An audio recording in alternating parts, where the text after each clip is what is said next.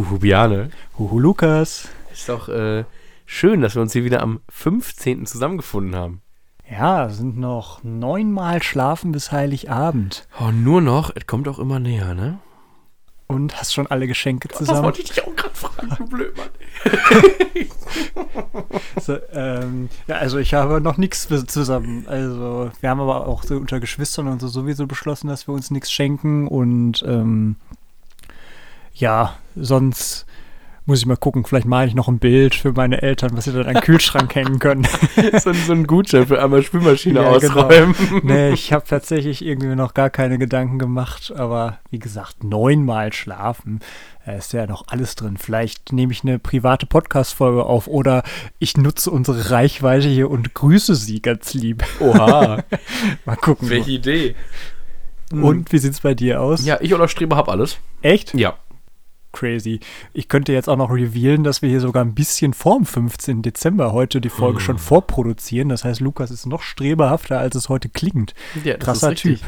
Ich würde jetzt auch gerne erzählen, was ich Leuten schenke. Das Problem ist daran, ich weiß, dass meine Freundin zwischendurch diesen Podcast auch reinhört und wenn ich jetzt erzähle, was sie kriegt, ist halt irgendwie schlecht. Ja, aber ich meine, das Lob kannst du dir jetzt schon abgreifen, ja, dass das du auf jeden Fall prepared bist. So. Allzeit bereit da. All, ne? Läuft bei dir. Richtig gute Sache auf jeden Fall. ja. Und du bist, äh, hast du auch so richtig früh drüber nachgedacht schon? Oder bist du dann durch die Stadt gelaufen und hast was gesehen, wo du dachtest? Oder? Mm, jein. Also ich frage mal ganz gerne Leute direkt nach, was sie haben wollen. Das klingt immer so ein bisschen unpersönlich, ähm, weil, also könnt jetzt meinen, oh, du weißt nicht, was de deiner Freundin haben will und die gefällt und wie auch immer. Aber ich bin halt eher so auf dem Trip, warum soll ich verschenken, von dem ich mir nicht sicher bin, ob das Leuten gefällt oder das im allerschlimmsten Fall für teuer Geld halt die nächsten 15 Jahre in einem Wandschrank verstaubt und beim Umziehen halt, oh, kann man Müll schmeißen. So. Ja, also ich finde das auch voll okay. Also noch nichts Besseres gibt es auf jeden Fall, als wenn jemand mal so zwischen den Zeilen gedroppt hat oder so, was er sich wünscht oder man auf jeden Fall sehr aufmerksam irgendwann mal zugehört hat und sich das noch so ein halbes Jahr merken konnte und dann wundern sich die Leute, wieso man ihnen irgendwas geschenkt hat, weil sie sich nicht erinnern können, dass die es schon mal irgendwo gesagt haben. Das ist immer richtig äh, gutes Gefühl, finde ich. Aber von daher. Ich wollte gerade äh, gesagt haben, so aufmerksam höre ich nicht zu. Nein, ganz so schlimm ist es nicht.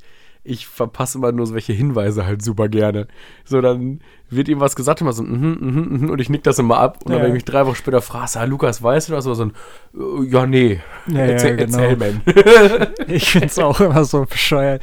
Also, wenn man dann so Geschenke googelt, so weiß ich nicht, Geschenke individuell, dann kommt irgendwie so eine Palette voll, voll äh, äh, so Fotogeschenke halt, die individualisiert sind von Kissen oder so eine Kerze oder eine Tasse, die bedruckt werden oder irgendwelche Wein- und Whiskygläser, wo du dann halt so Sachen reingravieren lassen kannst, wo ich mir immer denke, Why? Auch da wieder eine Geschichte zu. Ich war auf einem Familienessen, weil meine Oma Geburtstag hatte. Naja, auf jeden Fall hat sie jetzt ihren kleinen Neffen der irgendwie mittlerweile 20 ist, und ihre Tochter auf dem Kissen. wo wir gerade bei Kissen waren. Gut, dass und ich gerade noch nicht getrunken habe. Du darfst keine witzigen Geschichten erzählen, wenn ich hier am Trinken bin. Und das ist einfach so, also irgendwie finde ich es ja halt nett, so, aber es war wieder so ein Kissen. Was, was machst du damit? So, legst du dich, legst du dich mit dem Gesicht auf deinen, auf deinen kleinen Neffen oder was machst du da? So, und auf jeden Fall so richtig schön, na, wie ein Kissen halt aussieht und dann halt quasi in so einem Schachbrett musste umstehen, so, du für die beste Oma der Welt, weißt du, drei Sternchen, zwei Vögel und dann halt die Reste sind so wilder. Ja, noch irgendwelche rankenden Pflanzen, die ja, sich so um so das Bild schnörkeln. Der Hammer.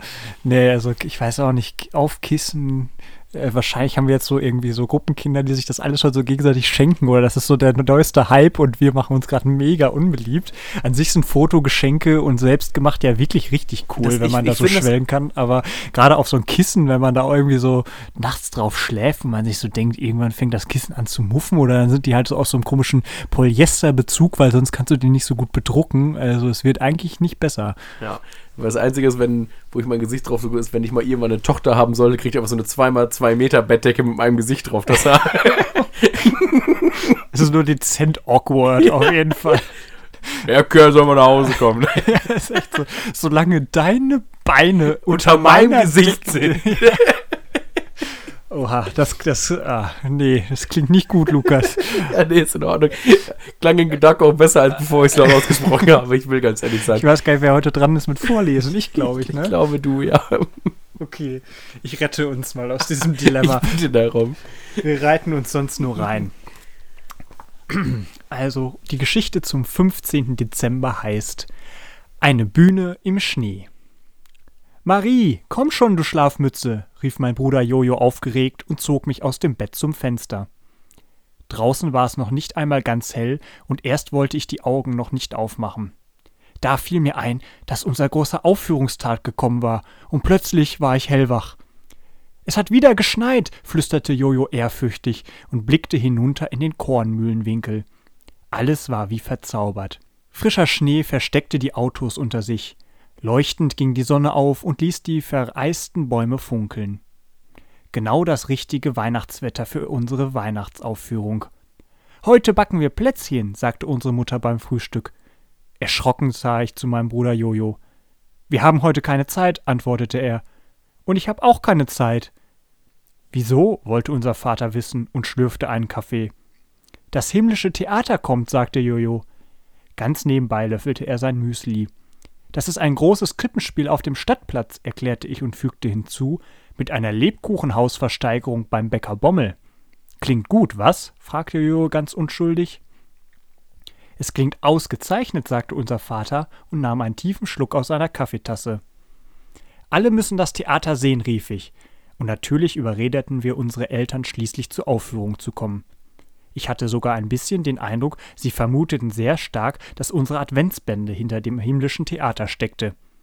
Es wäre ja auch komisch gewesen, wenn sie nicht gemerkt hätten, wie wir seit Tagen immer den ganzen Nachmittag irgendwo verschwanden. Nun begann der spannendste Tag, den du dir vorstellen kannst.